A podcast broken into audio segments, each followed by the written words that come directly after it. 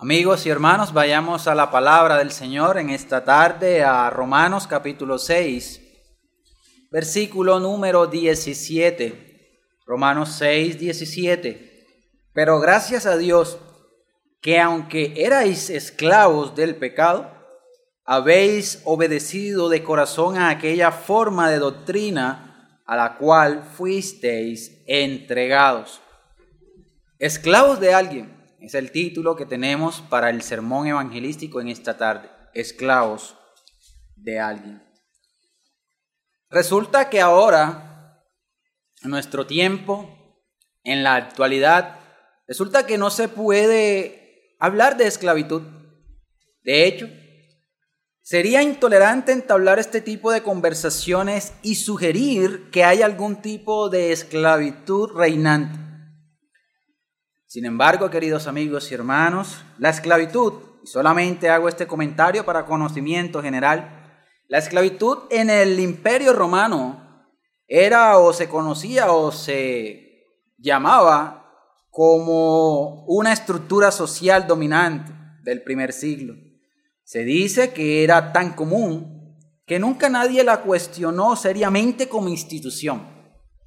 Un historiador escribió que los esclavos por el cautiverio tenían luego la libertad de comprar esclavos cuando estos quedaban libres y subían de nivel social.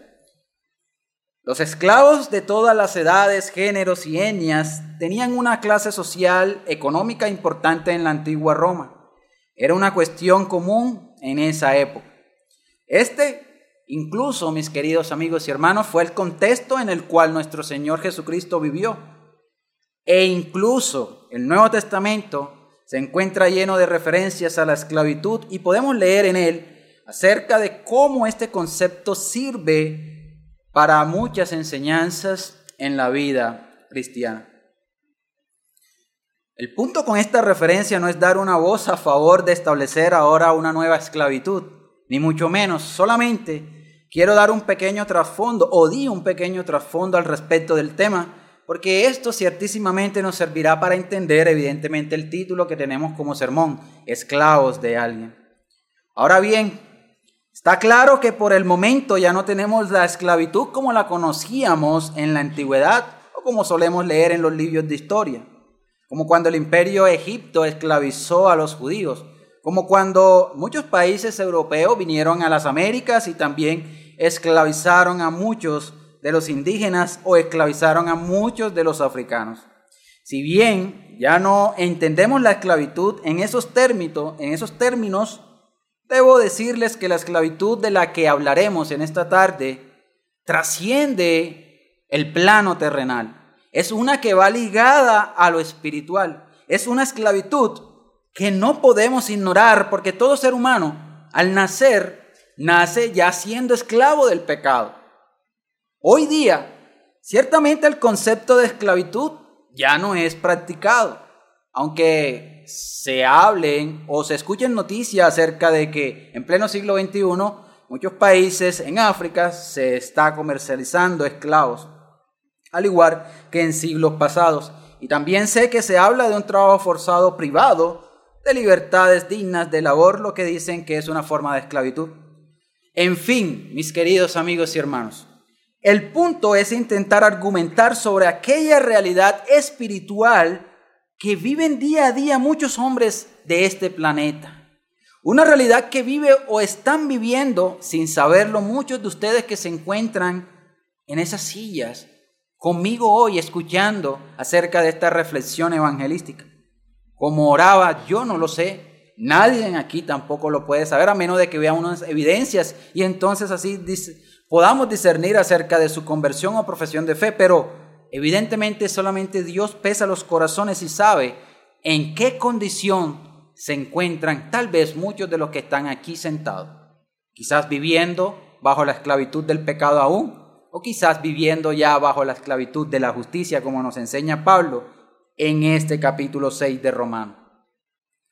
Es un tema que se debe conocer para que los amigos que están sin Cristo el tema de la esclavitud espiritual, para que los amigos que están sin Cristo entiendan que no son libres en el sentido estricto de la palabra y que solamente en Cristo Jesús todo pecador arrepentido podrá ser verdaderamente libre si viene a Él en arrepentimiento y fe. Es un tema que se debe saber y tratar en estos términos evangelísticos para que de una vez por todas se entienda, repito, que en el sentido estricto de, la palabra libertad no se encuentran, se encuentran esclavizados por alguien. Así que para este sermón permítanme establecer, como siempre suelo hacer, tres puntos. El primer punto lo he denominado, todo hombre es esclavo de algo o de alguien, así como el título. Todo hombre es esclavo de alguien o de algo. Así que Pablo, inspirado por el Espíritu Santo y evidentemente habitante de esta época grecorromana del siglo I, también aprendió del mismísimo Señor Jesucristo cómo utilizar el contexto de su época para enseñar la realidad espiritual de todo hombre que ignora su condición espiritual. En este caso, él, el apóstol, le dice a los creyentes residentes en Roma, pero gracias a Dios que aunque erais esclavo del pecado, y lo primero que podemos analizar en este pasaje, que ciertísimamente es el único pasaje que tendremos como fundamento para el sermón, lo primero que podemos analizar aquí es que quiero que noten que les está hablando a estos creyentes de Roma en pasado. Él le dice, ustedes eran esclavos. Y quizás una pregunta que surja es, ¿por qué les dice que eran esclavos? Podemos responder diciendo, porque él, el apóstol, sabía que muchos de sus oyentes primarios, en ese momento en particular, ya no estaban bajo la sujeción de nadie. Pablo sabía que, así como él fue siervo de maldad, o más bien esclavo de maldad, así también estos creyentes lo fueron.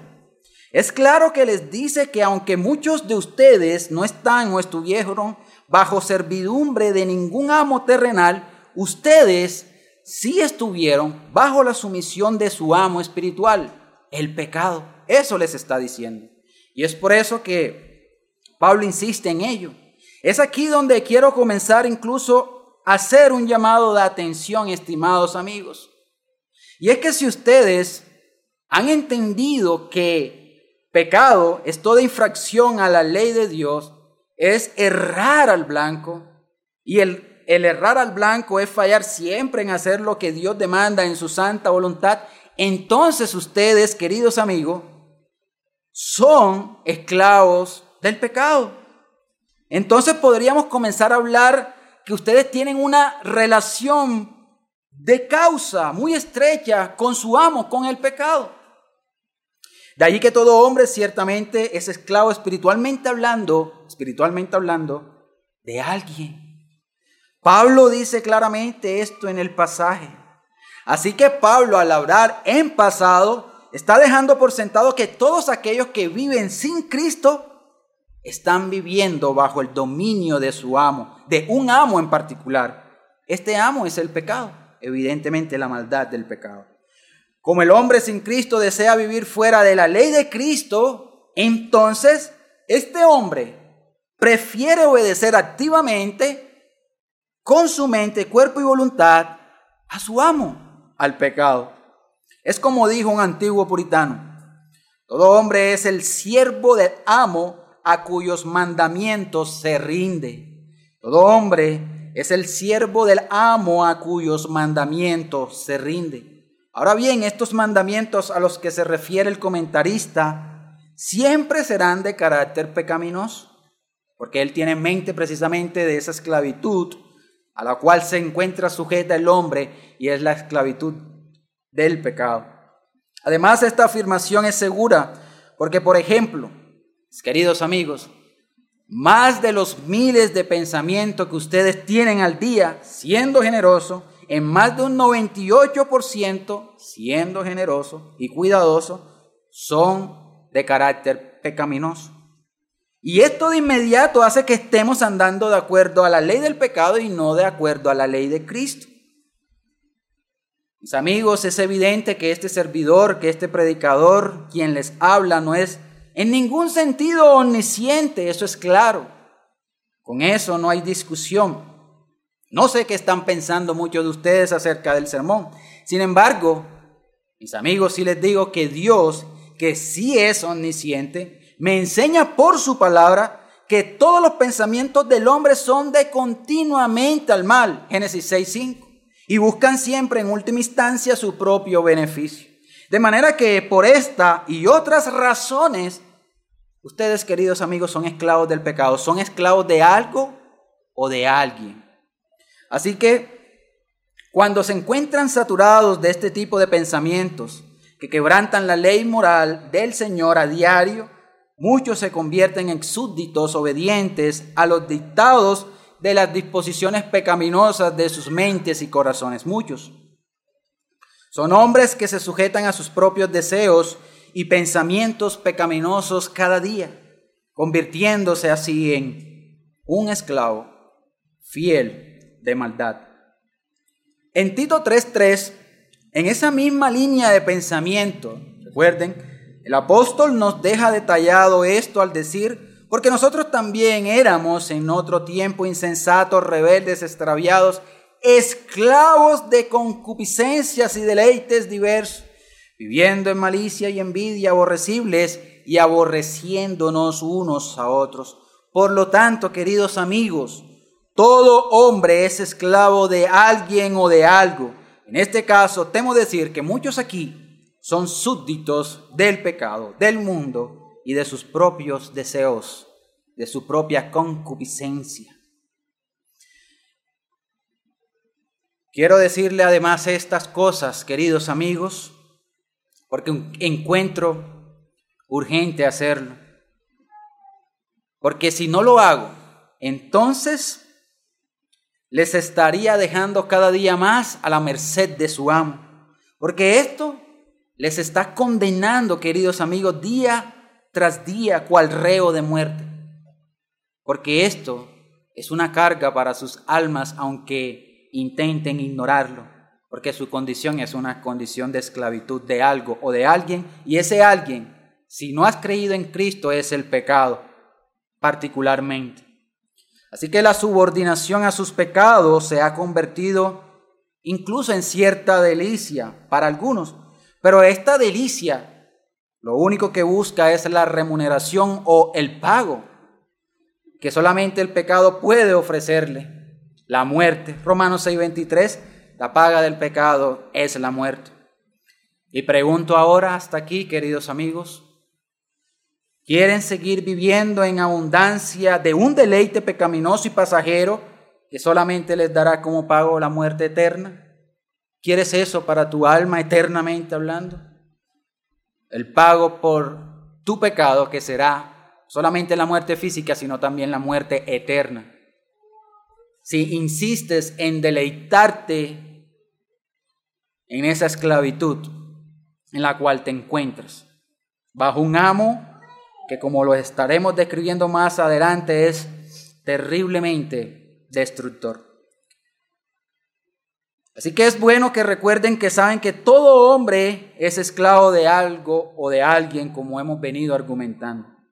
No puedo decir lo contrario respecto a este pasaje. Si lo hago o suavizo el concepto bíblico y espiritual de la esclavitud espiritual, entonces sería como antes, sería un reo de muerte también, un esclavo de la mentira, si lo suavizo o si pues intento decir lo contrario. Por eso, mis queridos amigos, debo decirles estas cosas para que de una vez por todas comprendan que el Dios justo y santo no es ambiguo respecto a esta, de, esta cuestión de establecer la condición en la cual se encuentran muchos.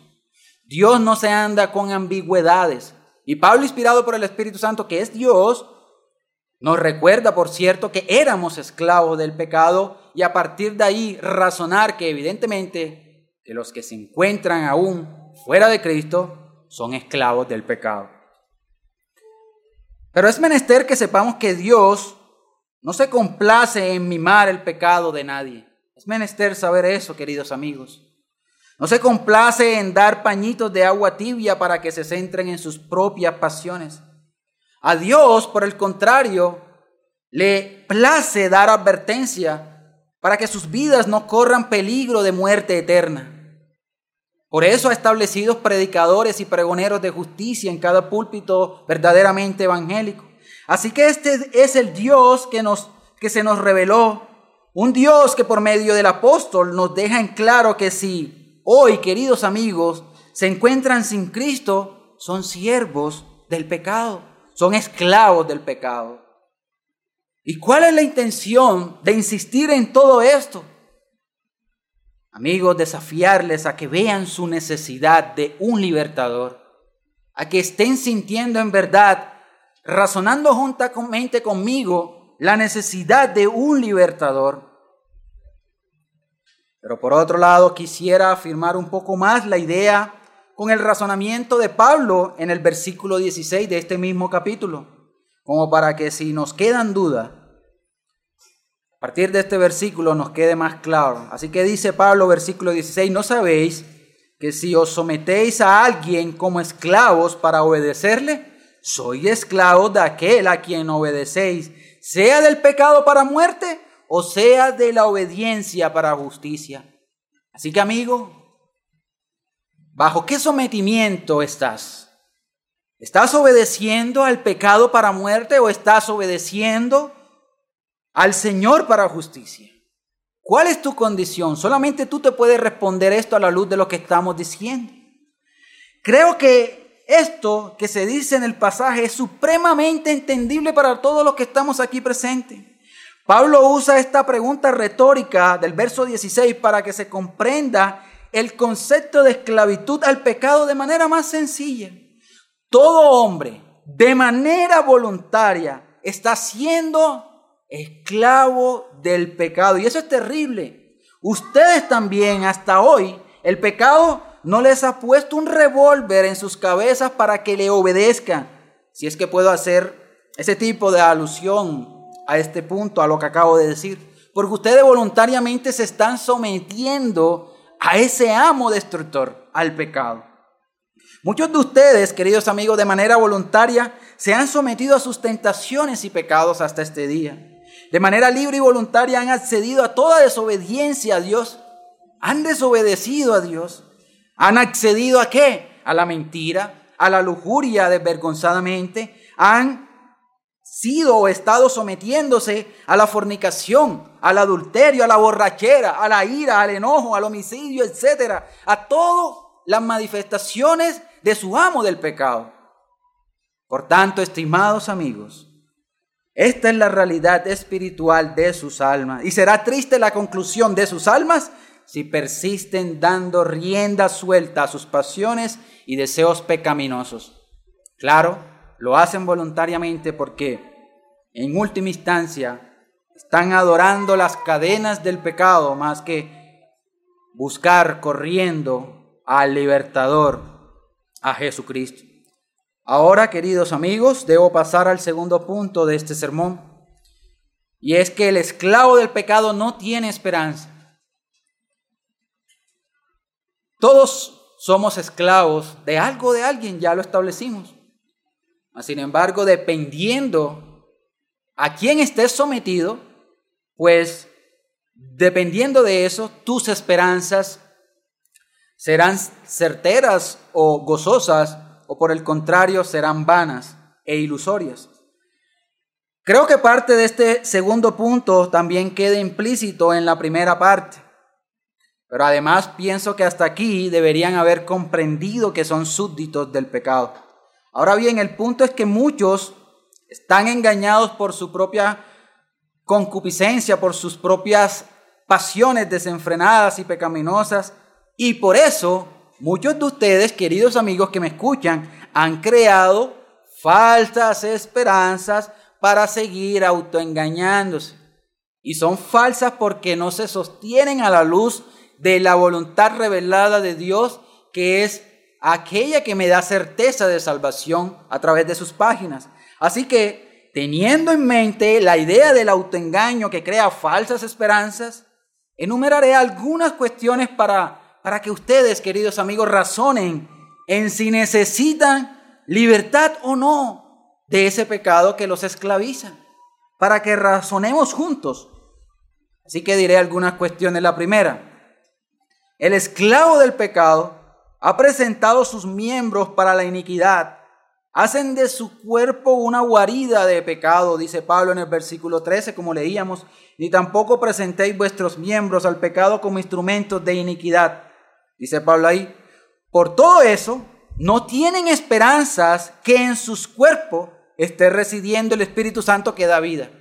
Si usted dice creer en Jesucristo y lo profesa con sus labios, pero vive practicando el pecado, temo decirle que usted presenta sus miembros para la iniquidad aún y por lo tanto en su cuerpo no reside el Espíritu Santo, porque su cuerpo debería ser templo de ese Espíritu Santo. Así que no tienen la garantía de vida si el Espíritu Santo no mora en sus cuerpos, porque están presentando sus cuerpos como instrumentos de iniquidad o para su amo. Han dado sus fuerzas a la maquinación y a la, a la perversidad pecaminosa. Así que Dios no puede habitar en medio del pecado, en medio de usted. No puede haber ningún tipo de esperanza de vida si siguen ofreciendo, ofreciendo todo su cuerpo al pecado. Así de sencillo. Es lo que dice el razonamiento bíblico respecto a esto. Solamente tienen esperanzas, o no más bien, solamente esperarán consecuencias, mas no tendrán esperanzas genuinas de libertad. Segundo, razonamiento respecto a esto es que como están siendo obedientes al pecado, no tienen esperanza de sentir el gozo dado solamente a aquellos que sí tenemos el privilegio de servir con amor y gratitud al Señor Jesucristo. Queridos amigos, la Biblia dice que nadie puede servir a dos señores. ¿Por qué? Porque amará a uno y aborrecerá al otro. Así que en este instante sus esperanzas descansan en lo que te ofrecen esos señores que te tienen a ti dominado. El pecado, por un lado, el mundo por el otro, y también Satanás como enemigos de nuestras almas. Así que lo único que tienes es una esperanza vacía y engañosa que, le, que lo único que intenta hacer es que aborrezcas al único que sí te puede dar verdadera certeza de paz en tu alma. Eso es lo que ocasiona tu amo. Te da falsas esperanzas para que tú te alejes cada vez más del único que sí te puede dar verdadera esperanza, paz en tu conciencia y certeza de una salvación. Tercero o tercer razonamiento, no tienen esperanzas de recoger frutos perennes. Es decir, ustedes amigos, como son esclavos del pecado, y éste te ha ofrecido falsas esperanzas, las cuales abrazas, tú no puedes tener frutos perennes, no puedes recoger frutos duraderos para el bienestar de tu alma. ¿Por qué? Porque han desgastado todas sus fuerzas y energías en sembrar en una tierra árida que nunca, nunca les va a dar lo que sus almas en verdad necesitan. ¿Entienden eso? El fruto que han recogido es un fruto podrido, un fruto perecedero. El pecado solamente les ha ofrecido paz temporal, les ha ofrecido deseos pasajeros al que llaman gozo y felicidad, pero no es más que una manzana oxidada porque ciertísimamente no va acompañada de la verdad o de la verdadera esperanza que da Cristo a través de su evangelio. Así que no tienen esperanzas ustedes, queridos amigos, de recoger frutos duraderos para sus almas necesitadas. En cuarto lugar, no tienen esperanzas de tener una conciencia tranquila. Noten que no estoy hablando solamente de la esperanza de vida eterna, que es principal en aquellos que hemos creído en el Redentor, sino de todas esas esperanzas que mientras estemos de este lado de la eternidad, queremos también tener para vivir en paz, a limpia conciencia, en fin. Así que en cuarto lugar, ustedes, queridos amigos, si siguen siendo esclavos del pecado, no tendrán esperanzas de tener de este lado de la eternidad una conciencia en paz, una conciencia tranquila. ¿Con quién? Con el amigo de al lado, con el hermano de la iglesia, no, con Dios principalmente. Y usted lo sabe. Usted sabe que si es esclavo del pecado, no puede tener una conciencia tranquila delante de su Dios o delante del Dios que le ha creado. Así que al estar saturados por los mandamientos de su amo, el pecado, usted, querido amigo, vive en función de acallar su conciencia. Son esclavos que creen que el pecado es un buen amigo. Hasta ese punto les ha engañado el pecado. Y esto es una falsa esperanza que provee de manera ilusoria este amo. Él coquetea con usted, lo domina y le hace creer que es un buen amigo. Mira, hale este pecado por allí. Usted accede voluntariamente, lo comete y cree que va a seguir así de manera gozosa por toda una eternidad. Y esto lo hace porque Él, el amo que lo tiene gobernado usted, el pecado es un engañador, le gusta tentar e ilusionar al esclavo deseoso de seguir pecando. Así que piensas que eres su amigo porque te ayuda en cierta manera, repito, a callar tu conciencia cuando estás por allí, dejándote dominar por ese pecado que te insta a pecar y que tú accedes voluntariamente para hacerlo. Pero lo único que han hecho es caer en sus trampas para, repito, alejarles cada vez más del verdadero amigo del pecador que se arrepiente. Estimados amigos, después de haber dicho estos cuatro razonamientos, solamente debo decirles que hay una única esperanza para sus vidas y es Jesucristo.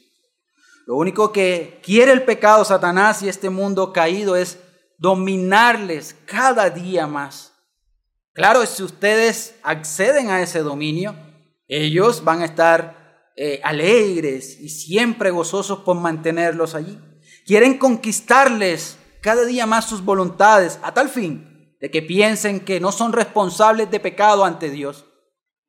Crean ilusiones en sus mentes, como por decirlo de alguna manera. Ellos no tienen la potestad de entrar a sus mentes, obviamente, pero a través de la tentación.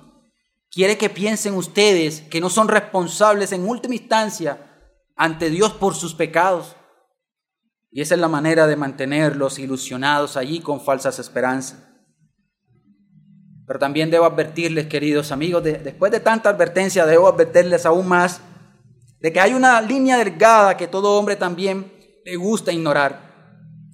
Y es que ignoran que pueden llegar a un punto de no retorno, a un punto de someterse tanto al pecado que caen en ese punto de no retorno cuando Dios ya les entrega sus deseos y a sus pasiones y pasa de ustedes por alto y eso es lo más terrible que le puede ocasionar o le puede suceder a un alma que persiste en seguir besando las cadenas de su pecado.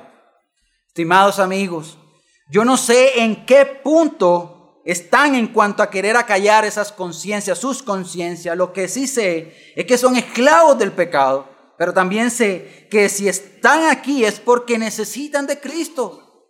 El Señor le ha placido a que escuchen este sermón. Y es por eso por lo que quiero ofrecerle mi tercer y último punto en esta tarde. Sean esclavos de justicia. Ya saben que son esclavos de algo de alguien. Ya saben que por ser esclavos del pecado, obviamente el pecador no tendrá una verdadera esperanza. Pero ahora quiero que hablemos de, de ser esclavos de justicia. Versículo número 18 dice Pablo, y libertados del pecado, le dice a los romanos, vinisteis a ser siervos. La palabra para siervo aquí es doulos en, en el griego, que significa literalmente esclavo, para que vinieseis a ser siervos, esclavos de la justicia. Así que en el versículo 18 Pablo le recuerda a los creyentes en Roma que ahora, siendo libertados de ese amo destructor, engañador y mentiroso, ahora que son libres de él, ustedes vinieron a ser siervos, esclavos de la justicia. Amigos, al leer esto mil y mil veces, puedo sentir en verdad paz verdadera en mi corazón. Algo que solamente puede ser provisto por el Dios de paz, que trae paz a la conciencia que ha sido libertada de ese amo del pecado. Así que Pablo a manera de contraste, como suele hacerlo en sus cartas, les explica que si habían puesto su confianza, su fe en el Salvador, entonces habían sido libertados del yugo de la esclavitud del pecado. Y claro, les exhorta evidentemente a vivir como es digno del Señor. como aquellos que han reconocido la justicia de Cristo y que se someten a esa justicia sirviéndole, obedeciéndole, siempre sometidos a esa, a esa ley y a ese pacto.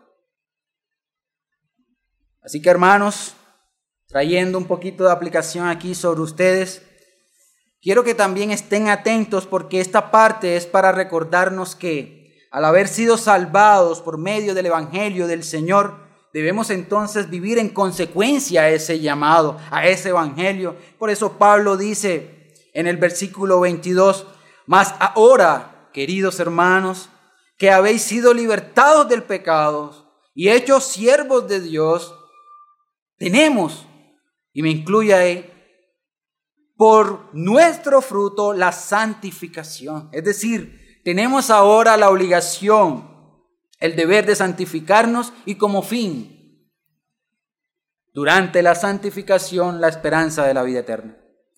Así que, mis hermanos, en este momento me dirijo a ustedes. Este es un llamado a que no juguemos con la gracia, sino a que siendo agarrados por esa misma gracia, vengamos como cuales esclavos redimidos a buscar andar en santidad, preparándonos diariamente para esa vida eterna. Y ahora sí, retomando con ustedes, queridos amigos, para que usted pueda ser llamado esclavo de la justicia, debe entender lo siguiente. Y es que hace más de dos mil años, Jesucristo vino a este mundo nacido de una virgen. El libertador del mundo vino a salvar lo que se había perdido. Vino según lo acordado desde la eternidad pasada. Así que el Cristo, el Mesías prometido, tuvo que vivir bajo la ley en la cual muchos de nosotros estábamos sometidos. Y esa ley que hemos y muchos han quebrantado y siguen quebrantando durante sus vidas, Cristo la cumplió. Bajo esa ley vivió, bajo esa ley se sometió y cumpliéndola ganó así una justicia para los suyos. Vivió en perfecta obediencia durante toda su vida, mientras que nosotros vivíamos en infracción continua a esa ley de Dios, el Señor nunca nunca la transgreyó. Fue perfecto en todo. Aún en el sufrimiento previo y durante su crucifixión lo cumplió absolutamente todo. Nunca pecó. ¿Y saben qué significa eso, queridos amigos? Que solamente Cristo satisfizo, y esto es muy importante, la justicia del Padre en la cruz. Usted no puede satisfacer la justicia y la ira de Dios por muy buena persona que crea ser. Y solamente Cristo lo hizo en la cruz del Calvario. Pero significa algo más maravilloso para el pecador que se arrepiente y es que al vivir Cristo sin pecado, nunca fue esclavo de éste. Cristo nació sin pecado, por ende nunca fue esclavo de éste, como usted sí lo es. Al redimir y libertar a los suyos, a los que han estado bajo el yugo de la esclavitud por toda su vida, Cristo les ha dado su justicia por esa satisfacción de la ira de Dios en la cruz del Calvario. Así que en la cruz Jesucristo satisfizo la ira de Dios Padre, venciendo a la muerte y al pecado, a ese amo de usted, llevó los pecados de muchos y con su sangre preciosa redimió, nos compró, libró, libertó. Así que la preciosa sangre del Cordero sin mancha que quita el pecado del mundo es el medio de pago efectuado en favor de aquellos que hemos creído en Él. Les pregunto ahora, queridos amigos, sabiendo que usted está esclavizado por el pecado, ¿rechazarán el ofrecimiento gratuito del Señor en esta tarde? ¿Seguirán rindiéndose a su amo el pecado? No sigan besando sus cadenas oxidadas del pecado, porque ese óxido que corroe a cualquier metal, asimismo está destruyendo su alma.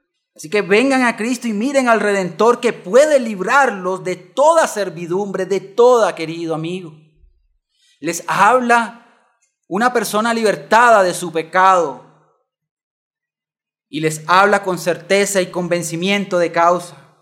Cristo dijo, todos los que estén cargados y cansados, los haré descansar.